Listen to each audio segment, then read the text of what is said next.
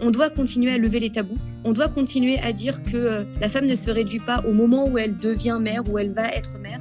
La femme se construit très jeune, très tôt, et elle doit être accompagnée puisque le corps des femmes, et j'insiste sur ça, le corps des femmes est une mécanique particulière. Bonjour, je suis Anne-Lise, maman, coach et thérapeute, passionnée de parentalité et co-auteur du guide pratique Avoir un enfant à 40 ans ou presque. Je t'accueille sur le premier podcast dédié aux parents tardifs et aux familles atypiques. Tu y trouveras des conseils d'experts et des témoignages de parents quadras sans filtre et sans tabou. Bienvenue sur Avoir un enfant à 40 ans. Aujourd'hui, je te propose un épisode hors série qui traite de la santé gynécologique de la femme. Pourquoi y consacrer un épisode? Tout simplement parce que nos parcours de maternité sont encore peu accompagnés et mal pris en charge, et que la santé de la femme en général est reléguée au second plan. Heureusement, deux femmes, courageuses et engagées, tentent de faire bouger les lignes et œuvrent en faveur d'un parcours de santé balisé pour les femmes, de l'adolescence à la ménopause en passant par la maternité. J'accueille avec plaisir Déborah Schumann, thérapeute et spécialiste de l'infertilité et de la maternité, et Priska Tevno, députée Renaissance des Hauts-de-Seine et porte-parole du Parti de la majorité depuis 2020. Bonjour Déborah Schumann, bonjour Priska Tevno, bienvenue à toutes les deux dans ce podcast. Je suis ravie de vous recevoir dans ce hors-série dédié à la santé gynécologique de la femme et plus globalement à la santé de la femme. Et je vous propose de vous présenter euh, l'une et l'autre. Qui veut commencer? Vas-y, Débo. Alors, j'y vais. Euh, eh bien, moi, je suis Déborah Schumann-Antonio. Je suis thérapeute spécialiste en infertilité et maternité depuis une douzaine d'années. Je suis également euh, thérapeute de couple et sexothérapeute. Et donc, j'accompagne des couples, des femmes, des hommes dans un chemin vers la maternité, mais aussi dans leur vie quotidienne en couple et puis évidemment sur la sexothérapie. Ok, merci Déborah. Et donc, moi, je suis Prisca Thévenot, je suis maman de deux garçons et je suis conseillère régionale d'Île-de-France et députée. et je siège au sein de la commission des affaires sociales, donc très liée au sujet famille-santé, et au sein de la délégation aux droits des femmes, donc très liée au sujet femmes. Ok, merci Priska. Alors dans ce podcast, on parle des parcours de maternité et plus particulièrement des parcours de maternité atypiques. Et je sais que l'une et l'autre, vous n'êtes pas devenue maman de la façon la plus évidente et la plus commune. Pourriez-vous revenir pour nos éditeurs sur vos parcours respectifs? Puisque j'ai commencé tout à l'heure, je pense que je reprends la main. Eh bien, euh, oui, en effet, c'était pas d'une grande évidence puisque moi, j'ai décidé de faire un bébé un peu comme toutes les femmes à un moment donné dans mon parcours, après m'être mariée d'une manière très classique. Et puis, la nature a décidé que ça ne devait certainement pas se passer comme ça. Et il s'est mmh passé quatre ans d'un parcours long et complexe en PMA, dans lequel ben, j'avoue que je me suis un peu découverte. Et puis, j'ai découvert une complexité que je ne connaissais pas et qui était celui du désir d'enfant, et surtout quand ce désir se refuse à nous. Et donc, ce mmh parcours m'a servi pour moi, en tout cas, de thérapie, j'allais presque dire, pendant quatre ans. Et j'en suis sortie avec une chance immense puisque je suis devenue maman. Alors avec aussi deux grossesses très compliquées, à haut risque. Et donc, ça a vraiment été un mmh parcours, j'allais dire, presque du combattant jusqu'au bout. Mais elles sont là. J'ai deux petites filles aujourd'hui et j'ai vraiment cette chance immense. Et puis, j'en suis sortie d'une autre manière. C'était avec l'idée que je me sentais utile à quelque chose, je voulais changer de vie à ce moment-là et surtout accompagner toutes celles que j'avais déjà croisées et qui n'avaient pas eu peut-être la même opportunité que moi de devenir maman. Et donc, depuis 12 ans, j'ai décidé d'aller accompagner euh, euh, sur cette thématique-là, sur la thématique de la maternité, ou en tout cas du désir d'enfant, qu'il aboutisse ou qu'il n'aboutisse pas, puisque je mmh crois que l'enfant n'est pas une fin en soi, je le redirais, une manière d'entrer dans sa vie de, femme, mais il y en a plein d'autres. Et donc, depuis 12 ans, je, je, suis dans ce parcours-là, mais mon expérience n'est qu'une expérience, j'allais dire, et évidemment, comme je le répète à mes patients, ça n'est certainement pas une fin en soi non plus, mais c'est une expérience et je pense que c'est important, de par ce moment-là, de se dire qu'on peut porter la voix des autres, aider les autres et se servir de cette expérience pour accompagner toutes celles et tous ceux qui sont dans des difficultés. Mmh, tout à fait. Est-ce que tu peux nous dire un peu euh, par euh, quelles difficultés tu es passé plus précisément dans ce parcours de maternité? Médicalement, tu veux dire? Oui, oui, tout à fait. Mon nom a un peu cumulé. Donc moi, j'ai des ovaires polykystiques. Mmh donc, qui a été une première complexité et que j'ai appris malheureusement tardivement. Quand je dis tardivement, c'est que je l'ai appris au moment où j'ai essayé de faire un bébé, puisqu'on n'en avait jamais parlé avant. On m'a donné la pilule à 16 ans et on m'a expliqué que c'était pour mon bien, sans m'expliquer vraiment pourquoi. Donc, on a endormi la maladie, puisque jusqu'à preuve du contraire, la pilule ne, résout absolument pas le problème des ovaires polykystiques. Ça a endormi la maladie, ça s'est réveillé au moment où j'ai décidé de faire un bébé. Et donc, ça a été d'abord une première surprise c'est que j'ai découvert que j'étais atteinte de, cette, de ce syndrome-là, que je ne savais pas du tout ce que c'était, qu'on ne m'en avait jamais parlé.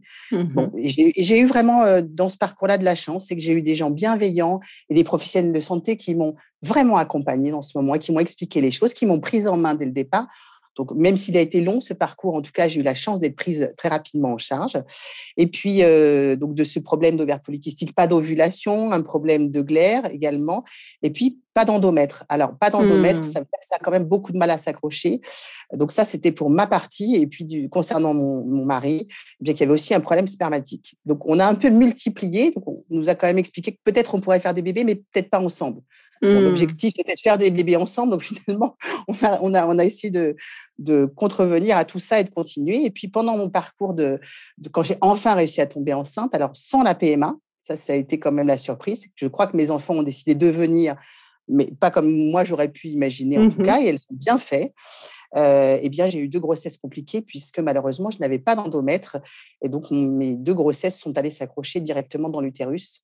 Donc, j'ai fait ce qu'on mmh. appelle le placenta accreta, donc qui génère euh, malheureusement des problèmes pour les, les, fœtus, mais également derrière pour moi, puisque j'ai fait deux terribles hémorragies. Donc, ça a été mmh. vraiment des grossesses à haut risque que je ne regrette pas, mais c'est pourquoi d'ailleurs il n'y en a eu que deux, et c'est déjà un miracle qu'il y en ait eu deux. Mmh. Mmh. Ok, ouais, un parcours euh, qui, où tu as expérimenté euh, pas mal de choses et euh, qui reste très inspirant parce que ça se finit bien et ça te permet aujourd'hui d'accompagner ceux qui sont sur ce chemin. J'ai expérimenté la vie et j'ai expérimenté presque la mort. J'allais dire, c'est un peu mmh. paradoxal parce que les deux ne devraient pas être ensemble. Et c'est pourquoi je dis toujours aux patients, il ne faut pas se mettre en danger. Un mmh. bébé, sans doute, mais jamais à tout prix, en tout cas dans les meilleures conditions possibles, parce que c'est, ça peut rapidement en fait devenir très très dangereux. Donc on, mmh. on fait attention à soi. Mmh. Avant tout. fait. Merci Déborah. Et du coup, Priska, est-ce que tu peux nous raconter un petit peu ton histoire, ton parcours de maternité? Oui, ben, très rapidement. je n'avais pas prévu et il n'était pas écrit entre guillemets que je je rentre dans un parcours de maternité, puisque sans le demander, mais vraiment, euh, à l'âge de 11 ans, bah, j'ai eu, euh, je suis devenue une jeune fille, j'ai eu mes premières règles, et puis très vite, des règles pas du tout euh, normales, comme on peut dire. Donc, j'ai été mmh gynéco avec ma maman. Et puis, je ressors de ce rendez-vous où on est, on est normalement en train de se demander pourquoi c'est pas régulier, est-ce que c'est normal, etc. Et je ressors avec le verdict, vous n'aurez pas d'enfant. J'avais 11 ans. 11 ans et demi. Ok. Donc, pour resituer un peu le truc, on est, moi j'étais à peine en sixième. Quoi. Je comprends pas un peu tout ce qui se passe. En plus, ma maman qui était restée dehors parce qu'elle voulait me laisser aussi le, loisir de éventuellement parler tranquillement, etc. Donc j'étais toute seule face à cette dame qui regardait son calepin en train de me faire une ordonnance et puis qui me donne ça comme si un peu bon bah et puis vous payez en sortant quoi. Donc je mmh. ressors de là un peu sans rien comprendre à ce qui m'arrivait. Euh, ma mère qui comprenait pas non plus parce qu'elle a vu quelqu'un de rentrer dans une salle et puis une toute autre personne sortir. Et puis j'ai gardé ça euh, un peu au fond de moi en disant bon. Et je me suis construite comme ça. Mmh. Avec cette idée de ne pas être mère. Avec cette idée, en tout cas que je ne porterai pas la vie. Pas que je ne mmh. pourrais pas être mère, ça c'était différent. Donc moi je me suis construite avec le principe que euh, bah, j'adopterai un jour. donc voilà, c'était parti.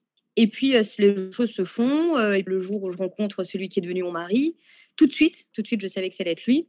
Et je voulais pas mentir, donc je lui ai dit la vérité. Je lui ai dit, ben voilà, tu sais, je préfère te dire que si tu veux continuer avec moi, il y aura ce sujet-là. C'est assez délicat parce que mmh. on était depuis deux trois, deux, trois mois ensemble. Donc, c'est mmh. assez particulier dans une relation de couple. Et là, en fait, les choses se passent naturellement. Il fait, bah, tu sais, déjà, on va grandir ensemble et puis après, on va voir. L'adoption n'est pas un mal. Puis ce truc passe un peu de côté. On, on vit notre petite vie de jeune couple. Et ce qui se, ce qui devait pas se passer se passe. Je tombe enceinte. Euh, et j'ai été suivie, et je suis toujours suivie par euh, bah, du coup une gynécologue spécialiste de l'infertilité. Mmh d'autres raisons, pas parce que j'étais, euh, j'avais envie de devenir maman et me porter la, vie, mais pour, pour plein d'autres raisons. Et elle me dit elle-même, elle me dit ça va pas tenir. Je vois pas comment ça tient parce que là aussi, on se rend compte que j'ai des ovaires polykystiques, etc. Elle me dit ça ne tiendra pas. Partez tranquillement en vacances, je vous donne tout ce qu'il faut, vous avez le dossier médical s'il y a bevoir, etc. Et puis vous revenez, et puis au moins vous pensez à autre chose. Elle prédisait la fausse couche en fait. Hein, oui, oui, elle prédisait la fausse couche, mais c'est pour ça qu'elle me disait n'en parlez pas. Je, je, sais que vous êtes très proche de votre mère, ne lui annoncez pas. Et donc, l'été se passe, je ne n'échange mais aucun SMS avec ma mère pendant tout l'été. Puis je reviens et puis on devait faire cette visite de contrôle pour voir si bon, bah, c'était bien parti, machin, etc. Et puis en fait, non, on entend un petit cœur. Un petit. Enfin, elle, elle l'entend, moi, elle me, me le fait pas entendre et elle a eu la, la décence de pas me le faire entendre la délicatesse en tout cas. Puis elle me dit, bah, il a tenu, donc on fait les, choses, etc. Bon, je vous passe. Honnêtement, pour le coup, après, j'ai eu une grossesse idyllique, mais idyllique. Sans Tellement idyllique que moi, j'ai revécu pendant ce truc. J'ai pris 30 kilos tellement j'étais heureuse et que du coup, tout était beau, tout était bon. Mais du coup, ce qui est arrivé ensuite, c'est que j'ai fait une dépression postpartum. Parce que je n'y avais pas le droit. J'étais pas censée. Ah. Donc j'ai fait deux ans de très grosse dépression. Euh, j'ai quitté mon travail. Je me suis, enfin voilà, ça a été un peu un peu compliqué. Après, j'ai eu un deuxième enfant, du coup, aussi naturellement. Enfin, voilà. Bon. Euh, mais tout ça pour dire, c'est que aussi euh, Déborah que moi, et c'est comme ça qu'on s'est rencontrés toutes les deux, on a des parcours de maternité, en tout cas de vie, qui peuvent paraître toutes les deux anecdotiques, mais qui ne le sont pas. Parce qu'au cours de nos mmh. travaux, au cours de nos emplois, au cours de nos recherches, de nos échanges, en fait, il y a autant de femmes que de parcours. Mmh, et beaucoup de, comme disait Déborah juste avant, j'ai eu de la chance. Oui, mais c'est pas normal que nous on se dise on a eu de la chance et les autres mmh. alors. Mmh. Et les autres. Et donc c'est pour ça qu'aujourd'hui, on doit continuer à lever les tabous. On doit continuer à dire que la femme ne se réduit pas au moment où elle devient mère, où elle va être mère. La femme se construit très jeune, très tôt, et elle doit être accompagnée puisque le corps des femmes, et j'insiste sur ça, le corps des femmes est une mécanique particulière mmh. Qu'il faut tout de suite apprendre à connaître, qu'il faut tout de suite apprendre à appréhender. Et c'est pas vrai qu'on découvre son corps tout seul. Ce n'est pas vrai. Oui, tout à fait, absolument. Alors, euh, tu le disais, vous vous êtes rencontrés euh, il y a quelques mois avec euh, Déborah. vous travaillez depuis sur un plan pour la santé de la femme qu'on va détailler un peu plus tard. J'aimerais qu'on commence par parler de la santé gynécologique de la femme, de l'adolescence à la ménopause, en passant par la maternité. Comme tu le disais, c'est une mécanique extrêmement complexe qu'il faut apprendre à connaître. Alors, vous qui êtes allé sur le terrain, qui avez rencontré des médecins, des gynécologues, des sages-femmes, des associations de patients, quel est votre constat à ce sujet, là, au sujet de la santé gynécologique de la femme? Alors, le premier constat, mais moi, je vais le faire d'un point de vue aussi euh, terrain, puisque je fais aussi partie de ces professionnels de santé. Le constat, il est qu'aujourd'hui, et j'en parle surtout en PMA, c'est qu'on a une vraie médecine que moi, j'appelle d'urgence. Quand j'ai une médecine d'urgence, c'est qu'on prend les gens trop tard et que quand on arrive en PMA, on apprend non seulement qu'on n'arrive pas à faire un bébé, ça, ce qui est déjà un premier choc, mais souvent c'est là où on découvre un certain nombre de pathologies qu'on peut avoir et que son compagnon peut avoir. Et ça, mmh. on, se retrouve dans une panique aussi bien physique que psychique. pour ça que j'appelle ça de la médecine d'urgence. Ça n'est pas normal qu'aujourd'hui, ce soit par le biais de la maternité qu'on découvre qui nous sommes, ce mmh. que nous avons comme pathologie. J'en parlais tout à l'heure à titre euh, personnel, mais c'est vrai que j'aurais aimé, moi, être informée avant, comprendre avant ce qui se passait mmh. et sans doute pouvoir anticiper, parce que la plupart des pathologies qu'on voit et qu'on constate euh, n'ont pas qu'une incidence sur la maternité. Avoir des ovaires polykystiques, avoir une endométriose, avoir des fibromes, ça n'est pas qu'un problème de maternité. Mmh. C'est un problème au quotidien, c'est un problème de bien-être quotidien. Et ça, je pense que euh, on doit prendre en charge cette problématique bien en amont. Bien en amont, ça veut dire effectivement, comme le disait Prisca tout à l'heure, dès que nous sommes euh, à la puberté et dès que nos règles arrivent, on mmh. doit mmh. appréhender, comprendre et faire les bons choix pour que derrière, quel que soit le chemin, maternité ou pas maternité, et vraiment j'insiste là-dessus, que nos choix soient éclairés. Et on ne peut pas mmh. faire les bons choix tant qu'on n'est pas éclairé. Mais ça va jusqu'à la ménopause, ménopause dont on ne parle pas ou dont on parle très peu. Donc, quand on a vu des professionnels de santé, je crois que là-dessus, on est à peu près tous d'accord, en se disant, il y a beaucoup de choses qui sont faites parce qu'on a découvert plein de choses qui ont été inventées, des gens qui ont été euh, extrêmement euh, novateurs, euh, extrêmement proactifs sur les sujets autour de la, de la femme mais il n'y a quand même pas une dynamique, j'allais dire, collective où on prend le, le problème d'un bout, d'un point A jusqu'à point B, mmh. et on se dit, on va mmh. regarder la totalité. Donc, c'est ça qui manque, à mon sens, aujourd'hui. Et c'est ça qui remonte du terrain, avec des gens qui sont pas assez informés, mmh, c'est ça. des professionnels pas assez formés aussi. Donc, il y a quand même un problème, j'allais dire, de, de linéarité euh, où chacun travaille un petit peu. Euh, là, je reprends euh, vraiment le terme que Prisca emploie, mais qu'elle va, qu'elle va développer. On est en silo. Aujourd'hui, mmh. il y, a les gens de la maternité, il y a les gens de l'infertilité, il y a les voilà, tout le monde travaille pour son petit, euh, sa petite paroisse, c'est très bien, mais il y a quand même l'idée d'un parcours. Enfin là, on, le racontait chacune à titre personnel, mais il y a bien un parcours de soins. Et en fonction de ce que mmh. nous avons eu, nous devrions être suivis d'une manière différente, puisque nous mmh. n'avons pas les mêmes passifs et les mêmes pathologies. Voilà un peu le, je crois, le, en tout cas le constat qu'on a fait, mais Prisca va, le, va évidemment le compléter. Mmh. Problème d'information, de prévention, de sensibilisation globale, hein, c'est ça? Très clairement, oui. Très clairement, oui. Prisca, tu oui, veux rajouter quelque bah, chose? le mot, le mot le plus important a été dit, c'est prévention. Mmh. Aujourd'hui, effectivement, on est dans un système euh, trop en silo où, euh, à force de vouloir euh, passer notre temps à dire qu'il faut l'égalité partout, oui, il faut de l'égalité partout entre les hommes et les femmes, mais ça ne veut pas dire qu'on doit effacer, gommer les différences de nos corps. Mmh. Et ça, ça peut être le risque aujourd'hui qu'on a. Et donc, oui, il faut pouvoir prévenir, il faut pouvoir être d'accord sur le fait que le corps des femmes a besoin d'être plus vite appréhendé dans le monde mmh. médical, pas simplement pour des actes médicaux, pardon, mais pour des actes de prévention. Et donc, par exemple, un des sujets euh, euh, portés, c'est de façon très simple dire euh, pourquoi la première fois qu'une jeune fille voit un gynécologue ou un médecin de famille, etc., c'est quand elle a un problème? Non, justement, elle devrait mmh. pouvoir le voir quand elle n'a pas de problème, quand elle a des questions à poser, des interrogations, et justement commencer à avoir des réponses. Parce que le pire qui puisse nous arriver aujourd'hui, c'est que tout le monde va aller sur Google, sur des sites, etc., hein, etc. Je dis pas que tout est acheté, je dis pas ça. Il y aura des informations, des informations toujours très pertinentes, mais il n'y aura pas d'échange.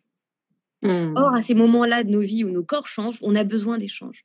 On a besoin de se parler, on a besoin de rapports humains, de chaleur humaine. Et donc, euh, oui, nous devons être sur de la prévention. Ça fait partie des axes en tant que euh, politique que je porte et qui sont portés notamment par le ministre de la Santé. Mmh. Ok. Alors, justement, euh, face à ce constat, qu'est-ce que vous proposez pour améliorer le parcours gynécologique et plus globalement le parcours santé de la femme? Déjà, partir d'un principe, c'est que il n'y a pas de stratégie nationale sur la santé des femmes en France. Alors on peut me dire oui, mais machin. Oui, non, il y en a pas. Donc le mmh. sujet, je dis pas qu'il est pas, il est pas traité. Bien sûr qu'il est traité. Et il est traité, bien évidemment, au-delà même de ce quinquennat, de ce premier, de ce deuxième quinquennat et du premier quinquennat. Il a été traité par de nombreux politiques. Donc là, l'enjeu n'est pas pour moi de faire euh, un discours partisan, mais il n'y a pas de vision globale. Et ça, ça peut être l'enjeu. Typiquement, oui, on a fait de grandes avancées. Récemment, on l'a re-rappelé l'IVG, mais aussi la mmh. contraception euh, gratuite, la contraception d'urgence, euh, la précarité menstruelle. Super, on en parle mmh. ensemble Peut-être qu'on va aussi commencer à parler de ménopause. La ménopause et de la période pré-ménopausique aussi. Mais tout ça, ça doit s'inscrire dans un schéma global. Donc moi, ma première, mon premier sujet, c'est qu'on assume enfin d'avoir une stratégie nationale sur la santé des femmes, comme ce qui est très justement fait, par exemple, au Royaume-Uni. Alors justement, comment ça fonctionne au Royaume-Uni? Ils ont fait déjà tout un principe de consultation pour savoir ce qu'il fallait y mettre, ce qu'il fallait en dire, quelles étaient les grandes lignes. Et ensuite, ils ont bâti cette stratégie-là. Elle a à peu près d'un an, donc elle est en train de se mettre en place. C'est compliqué de faire ce retour aujourd'hui, mais le sujet est mis sur la table. Et quand un sujet est mis sur la, table politiquement, il y a des moyens qui sont alloués derrière. Mmh. Et mmh. au-delà des moyens, il y a une prise de conscience sociétale. On lève les tabous. Nos vies sont mmh. pleines de tabous, nous les femmes. Et donc, un des, une des propositions qui est la seconde suite à ça, c'est de dire nous avons aujourd'hui, je pense, l'ensemble du corpus législatif pour agir. Le tout étant de s'adapter maintenant et de, le prendre en main. Pourquoi ne pas, alors je vais être un peu radical, hein, mais allons-y franchement, pourquoi ne pas imposer rendre obligatoire une visite pendant l'adolescence. Alors du coup, ça ne mmh. concernerait pas que les filles, ça concernerait aussi les garçons, parce qu'ils en ont mmh besoin. Avant, par exemple, le moment du brevet, chaque jeune devra avoir vu, consulter un gynéco, une sage-femme, un infirmier, un médecin de famille, un membre du corps médical pour pouvoir aller y parler, pour pouvoir mmh. aller s'y renseigner. C'est-à-dire autour de 13-14 ans euh, maximum. Exactement. On demande bien euh, le petit papier de JAPD pour aller passer son bac. Mmh. C'est très important pour euh, tout ce qui est illettrisme, etc. Pourquoi ne faisons-nous pas la même chose pour le brevet? Parce que le bac, ça serait un peu tard, je pense, mais pour le mmh. brevet. Et d'un mot, je vais finir. Pourquoi? Parce qu'il y a d'autres incidences qui sont importantes. Par exemple, euh, un sujet qui me tient énormément à cœur, c'est aujourd'hui le cancer du col de l'utérus, mmh. qui est provoqué par le papillomavirus humain. On a tendance à croire déjà que ça concerne que les filles. C'est pas vrai. Il y a neuf cancers qui sont concernés par le papillomavirus humain. Donc des cancers féminins comme masculins, les cancers ORL par exemple. Ok. Eh bien, on a aujourd'hui un vaccin. On a un vaccin. On peut éradiquer 10 cancers aujourd'hui en France et nous ne le faisons pas. Ce vaccin, pour qu'il soit efficace, il faut qu'il soit fait au moment de l'adolescence. Ça pourrait être mmh. l'occasion, par exemple. Protégeons les générations à venir. Donc une visite obligatoire avec vaccin obligatoire au même titre que d'autres vaccins le sont euh, quand on est plus jeune. Ce serait l'idée Ça, ça serait mon idéal. Maintenant, on est dans un contexte encore dans la Covid. Je dirais pas post-Covid malheureusement, mais encore dans la Covid. Donc mon enjeu n'est pas de braquer les gens. Moi, j'aimerais déjà qu'il y ait une visite médicale obligatoire. Ensuite, pour le vaccin, je pense que quand il s'agit de nos enfants, il faut qu'on soit rassuré. Mmh. faut pas qu'on se braque, c'est normal, c'est notre chair, c'est notre sang.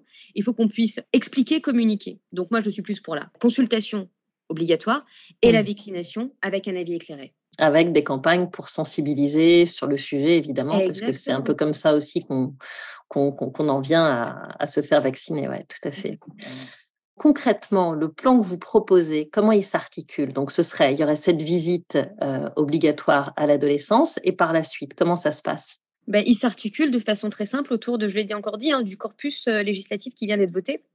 Nous avons 20 euh, consultations euh, jusqu'à l'âge de 18 ans qui sont prises en charge par la sécurité sociale. Très peu le mmh savent, pour le dire encore aujourd'hui. C'est pas jusqu'à 6 ans qu'on va voir son médecin. On y va ensuite après. Et c'est pas forcément le pédiatre. Mmh. et ensuite, il y a les trois consultations qu'on vient de voter à l'Assemblée nationale, les, consultations de prévention aux âges clés de la vie. Et donc, mmh aussi calées sur des moments pour les femmes très importantes. Peu ou prou au moment d'une éventuelle, d'un éventuel désir de maternité, mais aussi peu ou prou au moment d'un éventuel début de ménopause. Ok, donc ça, veut, ça voudrait dire au niveau des âges, ce serait quoi? Ce serait autour de 30 ans? C'est 20, de... 35 ans et 50, euh, 55 ans. Je regarde Mathilde qui est pas loin, qui travaille avec moi sur le sujet. Elle me dit oui de la tête, j'ai la validation. Hmm. Euh, mais voilà. Donc déjà, c'est pour ça que je dis l'enjeu n'est pas de faire une loi pour une loi, pas du tout. Mon mmh. enjeu pour moi en tant que politique, c'est pas de mettre, mon, de mettre mon nom de femme sur une loi, mais c'est plutôt de faire en sorte que les lois existantes aujourd'hui prennent bien en compte toutes les femmes. Et c'est possible. Donc on mmh. peut agir très vite. Et donc, je vais pas vous dire exactement point A, point B, point C, etc.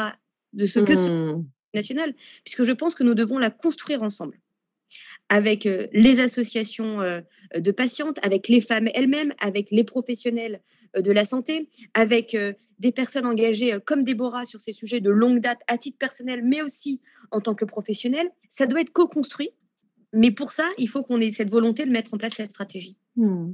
Et quand vous évoquez du coup ce plan avec les professionnels de santé, avec les sages-femmes, les gynécos, les associations de patients, etc., est-ce que c'est bien reçu? Est-ce que vous sentez qu'il y a, il y a un élan pour ça, que vous rencontrez un écho? Ah oui, non, mais plus qu'un écho, c'est un engagement.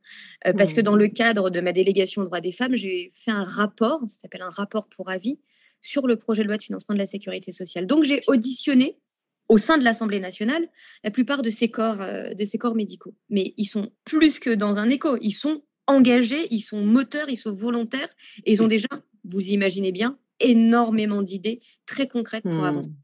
D'ailleurs, je vais, je, vais, je vais rajouter, euh, si tu le permets, Prisca, mais deux points sur lesquels je voudrais euh, rebondir. C'est oui, c'est attendu. Et pour tout le monde, ça paraît d'une grande évidence, une fois qu'on l'a dit. C'est-à-dire que paradoxalement, euh, il n'y avait pas d'idée de, plan de santé de la femme, mais une fois qu'on le met comme ça en musique, mmh. oui, ça paraît d'une grande évidence. Et donc, on a effectivement euh, unanimement, euh, moi je le dis, des gens derrière nous, et c'est donc très chouette de voir qu'il y a cette dynamique-là et que les gens participent vraiment et nous soutiennent beaucoup. Et donc ça, c'est ça, c'est important.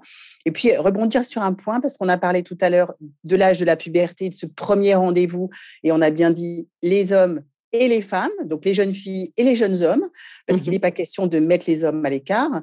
Euh, et je le répète, mais c'est vrai que je le dis chaque fois qu'on me pose la question, ce n'est pas une démarche féministe dans le sens nous mettons les hommes à l'écart, c'est une démarche féminine. C'est-à-dire que nous mmh. voulons juste que notre spécificité de femme physiquement soit complètement respectée, mais au même titre que nous voulons que les hommes soient intégrés, parce que l'idée, c'est que dans beaucoup de nos parcours, et notamment dans celui de la maternité, les hommes sont concernés. Mais au même titre mmh. qu'une femme qui a de l'endométriose vit avec un compagnon et que je pense que c'est important pour l'homme aussi d'avoir un certain nombre d'informations pour comprendre ce qui se passe au sein du couple. Mmh. Donc là, là c'est là c'est un peu la thérapeute de couple qui parle, mais c'est pour dire que ça se construit à deux. Et donc, plus nous sommes informés et plus tous ces gens, qu'ils soient en désir d'enfant ou pas, pourront vivre ensemble, mieux s'appréhender, mieux se comprendre. Et ça, c'est indispensable. Donc, les hommes ne sont pas du mmh. tout mis à l'écart. Euh, eux aussi, d'ailleurs, euh, ont leur rendez-vous. Eux aussi doivent être suivis. Mais c'est plus, je pense, d'être dans une démarche euh, collective et, d'équipe, encore une fois. Enfin, mmh. je, pense que c'est important de le rajouter. Mmh. ça me tient à cœur. Tout à fait. Je voudrais juste revenir sur un point là qui, est intéressant dans votre approche, c'est que vous ne prenez pas seulement en compte les femmes qui veulent des enfants, vous considérez euh, que la santé de toutes les femmes est importante. Ça, ça vous a semblé une évidence euh, dès le départ. Hein. Tu, parlais du SOPK, Déborah, qui pose des problèmes au quotidien, qu'on veuille des enfants ou pas. C'est quelque chose qui vous tient à cœur, là, vraiment, de, de, de, vous adresser à toutes les femmes. Et, Oui, parce que je, trouve que d'abord, si on part d'une étude hein, qui a été faite il y a peut-être trois semaines, un mois, on constate quand même aujourd'hui que 30% des Françaises disent ne pas vouloir d'enfants. Alors, pour plein de raisons, et elles sont toutes respectables, mmh. je pense que je pense qu'il est quand même important de le noter. Peu importe si elles ont envie un jour de faire des enfants ou pas, mais il n'est pas question à un moment donné de se dire ma santé ne m'appartient, entre guillemets, qu'à partir mmh. du moment où je veux faire un enfant, comme si on avait un passe-droit parce qu'on voulait faire un enfant. notamment, moi, je travaille quand même sur des sujets d'infertilité. Ça voudrait dire mmh. que si je suis infertile, je n'ai pas non plus le droit d'accéder à ma santé. Non. Et puis, effectivement, c'est le quotidien une femme qui a de l'endométriose, ce n'est pas uniquement à ce moment-là, c'est tous les jours de sa vie. Ce n'est même pas qu'au moment de ses règles, c'est tous les jours de sa vie un problème. Avoir des ovaires polykystiques, c'est aussi avoir d'autres paramètres physiques qui changent à cause de cette mmh. maladie. Donc, je trouve qu'à un moment donné, prendre en compte ces paramètres-là dans la santé, ça n'est pas que la maternité. C'est un des mmh. points, évidemment, la maternité, mais j'allais dire aussi important que la ménopause, que la puberté, que le cancer, que les problèmes aussi cardiaques, puisque ça fait aussi partie, des, malheureusement, des premières causes de décès en France. Donc, on voit bien qu'il ne faut pas s'arrêter un moment juste à ce prisme-là qu'on a fait pendant des années et qui est indispensable, mais ça n'est pas, à mon avis, le seul point d'entrée. Ça ne doit pas être mmh. le seul point d'entrée. C'est trop clivant. Absolument. Est-ce que vous voulez rajouter quelque chose? Par rapport à ce qu'on s'est dit sur, euh, sur votre travail, sur la façon dont vous avancez Et est-ce que vous pouvez nous dire comment on peut soutenir votre action? Moi, je voudrais rajouter juste quelque chose et après, je suis désolée, je vais devoir vraiment aller dans l'hémicycle. Moi, c'est déjà vous remercier, vous. Parce que c'est aussi grâce à vous qu'on peut aller euh, peut-être euh, aller toucher, parler à des gens auxquels on ne pourrait mmh. pas normalement. Et je pense que c'est important parce que on a toutes été un moment cette jeune fille, cette femme, cette adolescente un peu perdue, un peu paumée, qui sait pas trop où parler par pudeur ou parce qu'elle ne pouvait pas, mmh. Et qui du coup aujourd'hui s'est servi des moyens qu'elle a à disposition, c'est-à-dire son téléphone, internet, pour aller se renseigner. Et donc c'est pour ça que je veux dire, pas tout est acheté dans les mmh. réseaux sociaux et la communication virtuelle, parce qu'il y a aussi des, de grandes, grandes, grandes portes, de grandes bouées de secours. je pense que vous en faites partie. Donc pour ça, merci. Et donc toutes celles et ceux, et j'insiste sur le toutes celles et ceux Mmh. qui voudraient avoir de l'aide ou des renseignements ou juste parler, un coup de gueule ou un cri du cœur pour dire que ça s'est bien passé, bah, qu'ils n'hésitent pas euh, bah, nous contacter euh, sur les réseaux. On prendra tout le temps, toujours le temps d'y répondre. Et puis s'il y a des choses aussi, parce qu'on a à cœur de ne pas avoir de trou dans la raquette, parce qu'on ne mmh maîtrise pas tout. Et comme je le disais, chaque femme, son destin, qu'ils n'hésitent pas à nous dire ce qu'ils en pensent, qu'on ne devrait pas oublier, ce qu'on devrait avoir en tête. Donc encore une fois, merci. Merci à vous, merci. J'étais ravie de vous recevoir et je pense que le message est bien passé auprès de nos auditrices et de nos auditeurs. Euh, merci Priska Tevno, merci Déborah Schumann d'être venue présenter votre travail et ce plan pour la santé de la femme. J'ai envie de conclure euh, sur le fait que les femmes représentent 52% de la population, qu'il est grand temps que notre santé soit prise au sérieux. Et comme le disait euh, Priska dans une interview, nos parcours de femmes ne sont pas anecdotiques. Arrêtons de croire que nous, femmes, sommes anecdotiques. Merci beaucoup, mesdames. À bientôt. À bientôt. Merci, Alice. À bientôt. Merci à toi, chère auditrice, d'avoir écouté cet épisode. J'espère que ce récit t'a intéressé, qu'il t'a inspiré et peut-être même déculpabilisé. Avant de te quitter, je voulais te dire que j'accompagne les hommes et les femmes qui souhaitent devenir parents autour de 40 ans. Que tu sois en couple ou en solo, je peux t'aider à concrétiser ton projet d'enfant. Je propose des rendez-vous découvertes d'une heure et il me reste quelques créneaux la semaine prochaine. Si tu penses que cela peut t'aider, rends-toi sur le site www.avoirunenfant à 40ans.fr et clique sur l'onglet Coaching. Très vite sur Avoir un enfant à 40 ans.